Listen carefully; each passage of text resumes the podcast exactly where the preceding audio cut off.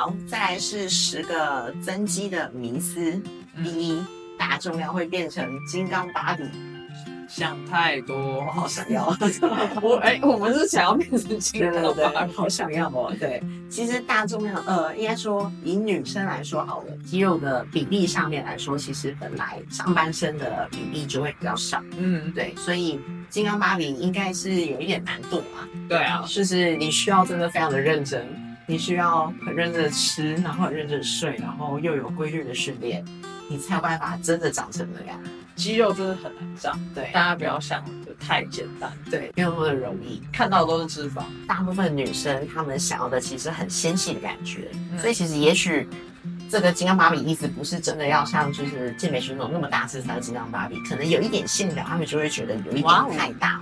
嗯，对，但是肌肉这件事情，它对身体一定是好处大于坏处。你一定宁可有肌肉，也不要有脂肪。嗯，对，那倒不如我还是长一点肌肉好了。对啊好。第二个是一直练相同的课表，增肌效果会变差。没有，嗯我觉得你要让身体习惯嗯课表，嗯，而且加上你对这个动作的熟悉度也很重要。没错。嗯其实你一直训练同样一份课表，甚至只练同样一个动作，那你会对这个动作的掌控会越来越大。嗯那其实重点，我觉得不是课表的问题，重点是你有没有真的在做渐进式的超负荷。嗯，对你有没有随着你的肌力提升的同时，也去加重？然后你是不是每次可能都有近乎做到力竭，这样才能有足够的刺激去刺刺激你的肌肉生长？频繁的过度换课表的话，其实我觉得不见得是好事，对，因为你需要去熟悉一个新的动作，嗯然后也许不一样的角度，你需要去抓一下不一样的感觉。对，对，所以其实练相同一份课表的话，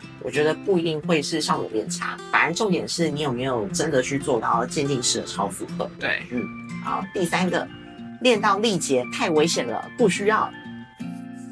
看你对力竭的定义是什么啦。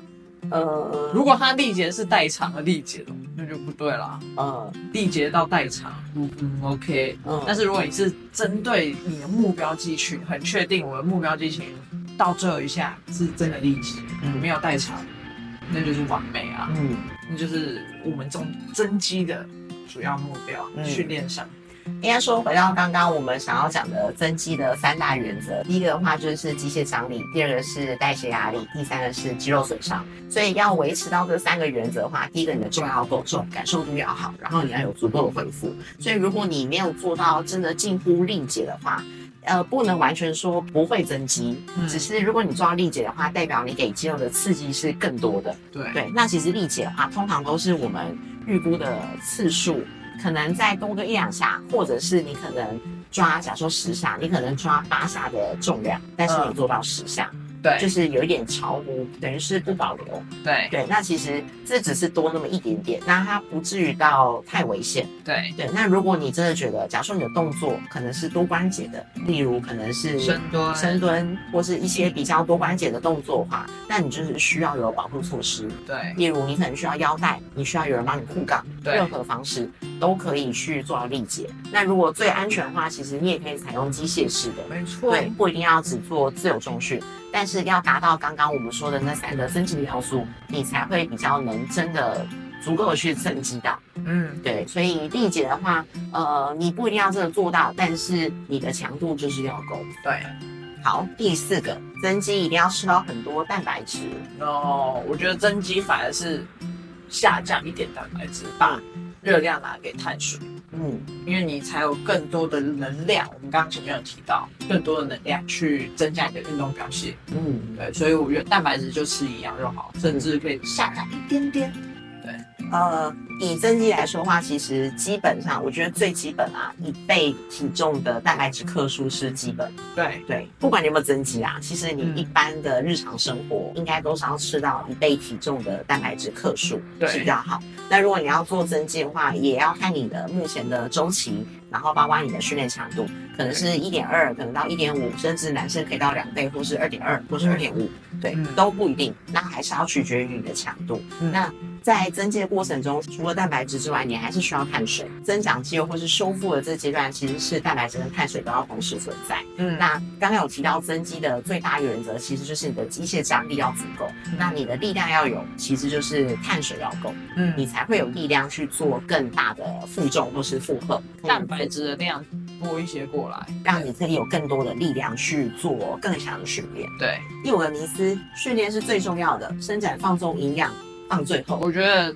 都很重要。对，其实训练、伸展、营养、放松，全部都非常的重要。对，对，因为训练来说的话，它会是最基本，应该说基本。嗯那其实其他另外的东西，伸展、放松、跟营养、跟睡眠，睡眠对修复，嗯，修复这一块其实是比较容易被忽略的，而且我觉得是最难的。对，对，因为你可以强迫你自己去运动，你可以强迫你自己去做有氧。但是就是没办法强迫自己提早睡觉。对，提早睡觉或是睡得好，或是睡久一点。对对，就是睡眠，我觉得好难哦。对啊，对，然后营养也是，有时候会管不住嘴，或者是有时候会要你吃很多，可能又塞不了。所以我觉得训练反而不是最难的，训练反而是最简单的一件事。这是心态转换啦。对，嗯所以其实都一样重要。嗯对啊，训练是基本的。增肌的第六个迷思，一定要干净增肌吗？我觉得一定要，嗯，我也觉得一定要。因为有人现在想说，我现在增肌，然后大吃大喝，然后把自己吃的很胖，或是脂肪偏高，你看不到线条。那这样的情况下，我觉得反而不容易增肌，因为你的胰岛素会变得更不敏感。嗯，你应该在维持你的舒服体脂的状态下去做增肌这个动作。如果你是要脏增肌的话，会有太多的不可控因素。我们需要的还是要好的营养素。那当你做脏增肌的时候，你会吃到很多你可能不需要或是你不想要摄取的东西。嗯，对，那会让你的身体是需要花更多的力气去代谢掉这些东西。对，对，所以反而会让你的身体没有办法属于合成，反而会想要好像是分解或是代谢这些。还有精神状态。对，OK，好，第七个，增肌一定要吃到 TDEE 多三百卡吗？完全不用啊，嗯，因为网络上的公式啦，哦，这是网络上公对，式。网络上就会建议说，请吃到呃正三百卡嗯。之类，女男生甚至有人会写五百，嗯，啊女，但是我觉得女生根本不需要，对我觉得维持就好，重点放在你的训练是否有真的脑力气，像我们刚刚讲的，你更专注在你的训练上面，然后营养继续这样子维持，慢慢的你会看到不一样，嗯，好，第八个迷思，增肌一定会长脂肪。会增加一点脂肪。嗯，但是不是像大家想的那一种很大只的那样。像我之前的经验，我跟你讲，我的经验一定是最准的。你以为吃多就可以增肌吗？嗯，没有，就是你增加的脂肪量太多了，你看不到你的肌肉线条，这样反而更难去整肌。要判定你是不是真的吃太多的话，其实就是看你的线条有没有更明显。对因为肌肉基本上它不会容易的消失，或是不容易的马上长出来。没错，但是脂肪很快，对，它可以很快消失，也可以很快长出来。所以当你发现你在增肌期的时候，你的线条反而不是越来越明显，而且是越来越糊，或是越来越抛，那其实就是你长了脂肪，让你的线条开始糊掉。嗯，对，所以这时候其实你就要去看一下你是不是吃太多了。第九个迷思，增肌一定会变得很大只。这就是刚刚前面那个问题，脂包肌。当你过多了，大家的印象说，哦，我就会变成脂包肌那样。但是你可以用干净增的方法，让你不会看起来那么大只。嗯，那就是自己有没有安排好你的规划，包含训练、饮食。第十个，最后一个，不是要先吃胖再练。